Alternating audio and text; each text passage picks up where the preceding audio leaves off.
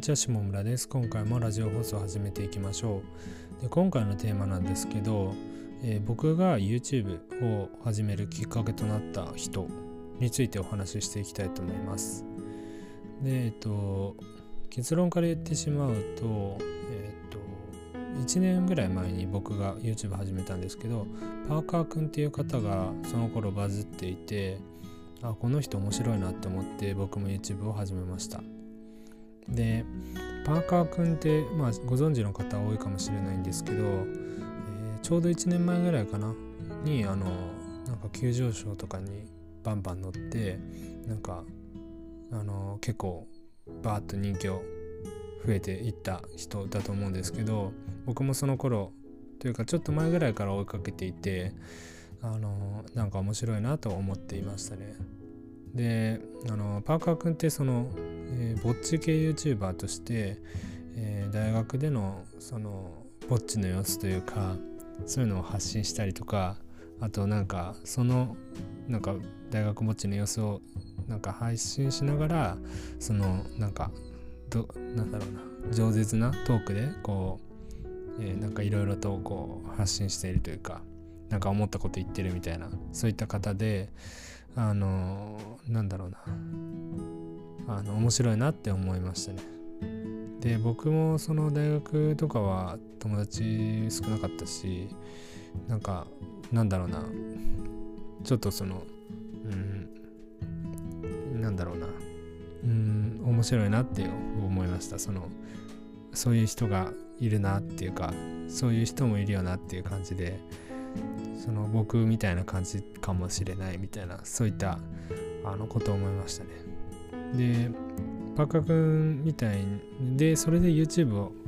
えー、なんだろうもしかしたら僕もそのなんだろう YouTube とかやってそのある程度えー、て言うんだろうな。なんだ大学の様子とかそういうのも発信したらちょっと伸びんのかなみたいな感じで思ったんですけどあんまりその伸びなかったんですよね。まあ僕自身がそのトークとか下手だし面白いことも言えないし、うん、なんか特別なスキルを持ってるわけでもなかったんでそれでまあ YouTube はちょっとその自分のアウトプット用に切り替えていきましたね。まあまあ今の YouTube の発信としては何だろう自分の思考を整理するというかそこがなんか、うん、メインというかなんだろうな。もちろんその視聴者がその見ていただけて満足していただけたら嬉しいんですけどなんかやっぱり自分が一番勉強してる自分が一番勉強してるというかその自分が一番その役に立ってるというかもちろんその嬉しいんですよね。そのアウトプットされあのしていただけて。ただやっぱり僕自身も勉強してなんだろう今まで吸収してきたことを整理してまとめてアウトプットしてそれが、えー、なんだろうな。あの視聴者の方に伝わってそれで感謝されるっていうのが一番そのそのループとしてあの勉強してそれでまあ実行して、えー、整理して発信してそれで視聴者の方がこうフィードバックをもらえる。あの良かったですよっていうフィードバックだったり、まあ、あまり再生されないフィードバックだったり。っていうのがあってじゃあもっともうもうもうちょっといい感じにもっとよより良くなるためにはどうしようとか。っていうふうのを考えてそのなんだろうな YouTube の発信とかはしていますね。でまあそうですね。パーカーくんみたいに本当はなりたかったんですみたいな感じなんですけど、まあ、とはいえまあまあ僕はパーカーくんじゃないしただやっぱなんかなんだろうな。パーカーくんってそのなんかあのもしかしたらあのたまたまバズっただけでしょって思う人いるかもしれないんですけど実はあの裏で結構その分析とかをしていてあのあのなんかの記事で見たんですけどなんだっけなあのテロップとかをフルテロップにするかフルテロップっていうかそのテロップをちゃんと入れるか入れないかみたいな話があってあの全部入れた方がいいっていう風なそっちの方が視聴維持率が高くなるとかあとはなるべくこう、えー、言葉もこう早口というかその途切れなく喋った方がいいとかそういうそのあとはなんかこうなんだろうな比喩というか例え話とかなんかちょっとその独特の言い回しとかそういうのは残した方がいいんだろうなとかそういったところを考えてるっていう風のをどっかの記事で見たりとかあとは、えっ、ー、と本を出したと思うんですけど一人の時間一人の時間が僕を救うだっけな。確かその本もあのなんだろうな。何て言うんだろうな。やっぱなんかこう考えてることっていうのはあってあのそれでやっぱり YouTube 伸ばしてきたんだろうなって思っています。まあ、今後そのパーカー君とかとまあなんだろうなパーカー君のようにこう僕がなれるわけじゃないけどなんかもし なんか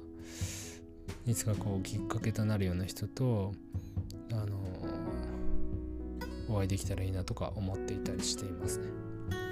まあ、言っていた感じで言うと今回は、え僕が YouTube を始めたきっかけをお話ししてみました。ちょっとまあなんかあの何も、有益じゃなかったかもしれないんですけど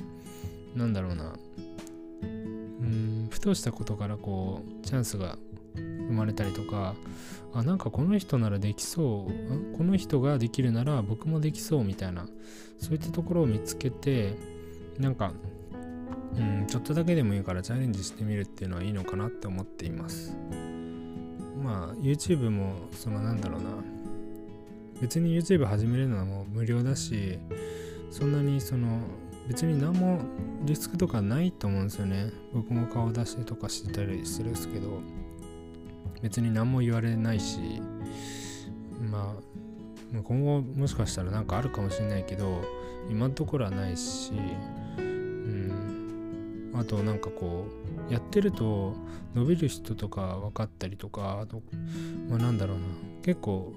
いろんなことが分かったりあと新たな出会いとか生まれたりするんですよね。なんかその辺はなんかやっててよかったなって思うんでまあなんかちょっと気が向いたらやってみるとか。まあ他にもこのラジオ放送とかでも聞聞く専門じゃなくてまあ一回だけ配信してみるとか。それでなんかもしかしたらなんかハマってやり始めるかもしんないしあのそれが楽しくなってなんか新しい出会いとか生まれるかもしんないしそのまあ別になんかその新しくその知った人とかが別になんか仕事にはならなくてもなんか人生にとってプラスになるような人とかになればいいのかなって思うのでなんかその辺なんか気になったらやってみるっていうのは大切なのかなって思っています。まあ、僕自身もそのなんだろうな。うんなんか気になったものはちょっとやってみるっていうのは大切にしているので。あのやっぱりなんだろう。年齢重ねていくとなんだろうな。まあ今の年からはできないよってそのなんだろう。今の年から始めるの遅いなとかなんかそういうふうになんか現状維持バイアスとかがかかっちゃうこともあると思うんですけどそこはなんかこうなるべくこう考えないようにしてちょっとやってみて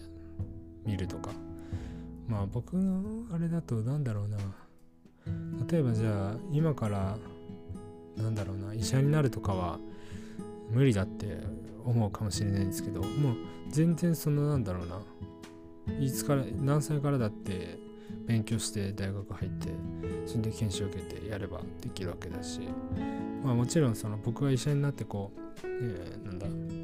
医療を治すっていうのはちょっとその僕の考えからはないというかなんだろうな思うんですけどまあ僕自身が あんまりその医者とかが興味がないっていうのもあるんですけどあのなんかあんまりその、えー、なんだろうな今からじゃ遅いとかそういう風になってその選択肢狭まるんじゃなくてなんかいろんなことやってそれで楽しいこと見つけてそれでなんか人生が豊かになって幸せになれればいいのかなって思っていたりします。あそう思った時になんだっけな。